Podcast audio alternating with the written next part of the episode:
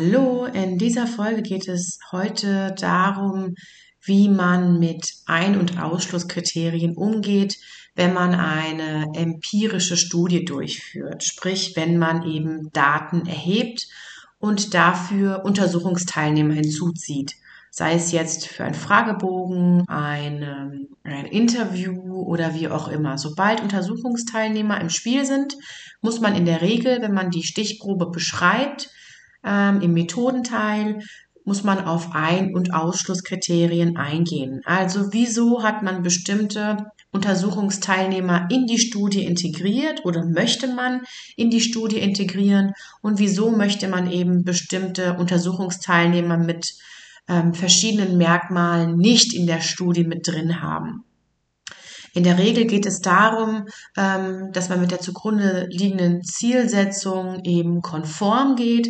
Das heißt, wenn man ähm, zum Beispiel Dimensionen erheben möchte zu Pflegekräften, dann wird man natürlich als Einschlusskriterium zum Beispiel formulieren, dass man Personen inkludiert, die dann auch den Beruf des Pflegers oder der Pflegerin ähm, eben auch ausüben. Das sind ganz einleuchtende Einschlusskriterien. Manchmal geht es auch darum, dass man zum Beispiel Personen integrieren möchte, die eine gewisse Anzahl an Jahren äh, im Beruf aufweisen, also sprich Berufserfahrung. Und ähm, das war auch Thema oder ein Thema aus äh, der Coaching-Einheit mit Annalena Sacher. Ähm, vielleicht hast du dir die Folge zuvor schon angehört. Und mir ist eben da aufgefallen, als ich ihr Exposé gelesen habe, das lese ich aber ganz oft, dass solche Ein- und Ausschlusskriterien einfach so gewählt werden, natürlich logisch hergeleitet. Also man denkt sich natürlich etwas Logisches dabei, ähm, dass man das aber dann einfach so festlegt. Also sie hat zum Beispiel festgelegt, dass sie in ihrer Studie Personen integriert, die mindestens ein Jahr Berufserfahrung haben, ist auch absolut einleuchtend und legitim, ähm, weil sie eben auch Experteninterviews durchführt, die über ein besonderes Wissen verfügen müssen, also eben auch um ähm, auf genügende Erfahrungswerte zurückgreifen können. Also das Vorgehen ist absolut zielführend. Allerdings ist es schwierig, das habe ich hier auch im Rahmen der Einheit dann erklärt und das hänge ich dir auch gleich an, damit du da nochmal reinhören kannst. Ähm, schwierig für mich als Gutachterin, wenn ich mir das durchlese, dann zu erkennen, wieso man es zum Beispiel auf ein Jahr ähm, begrenzt hat, beziehungsweise ein Jahr Mindesterfahrung angegeben hat. Ich verstehe natürlich den Gedanken, man geht davon aus, naja, wenn man ein Jahr jetzt in dem Beruf ähm, tätig ist, wird man genügend Erfahrungswerte aufweisen.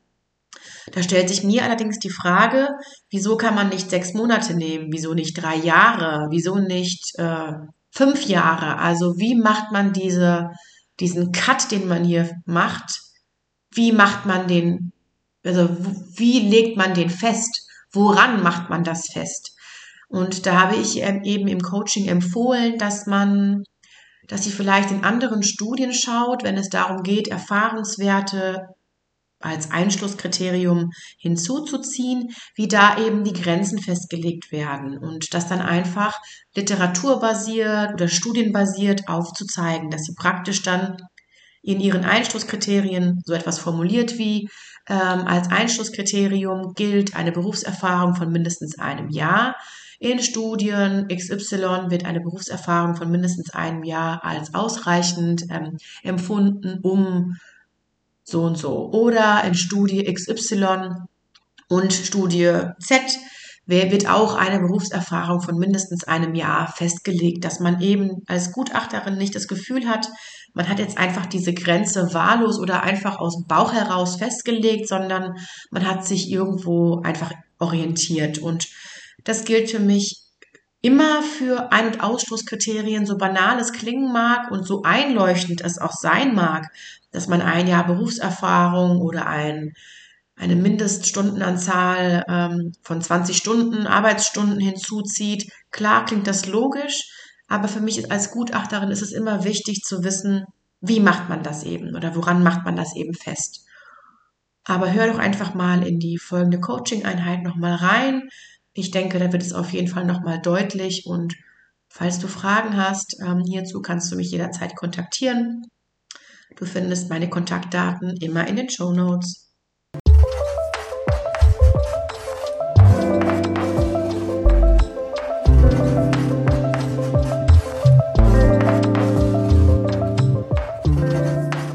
Nein, also ganz allgemein, unabhängig von den mindestens 18.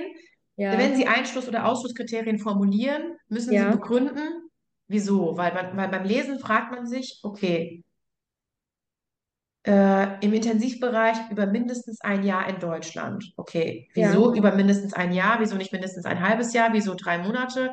Was macht für Sie dieses eine Jahr aus?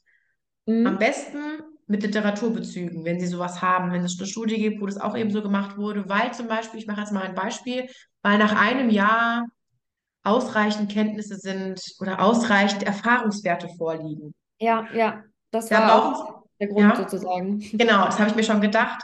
Da müssten Sie, das können Sie nicht einfach so festlegen, so vom Bauchgefühl her, ein Okay. Jahr reicht. Da brauchen Sie Bezüge. Das muss aber auch nicht unbedingt aus Ihrem Bereich sein. Das kann auch aus einem anderen Bereich sein, wenn Sie sich andere Studien okay. angucken über Erfahrungen, Experteninterviews. Wie legen da die, wie legen Sie da, wie legen die, ähm, die Forscher sozusagen das fest? Warum Ja, ein Jahr, warum fünf Jahre? Weil theoretisch könnten es auch fünf Jahre sein.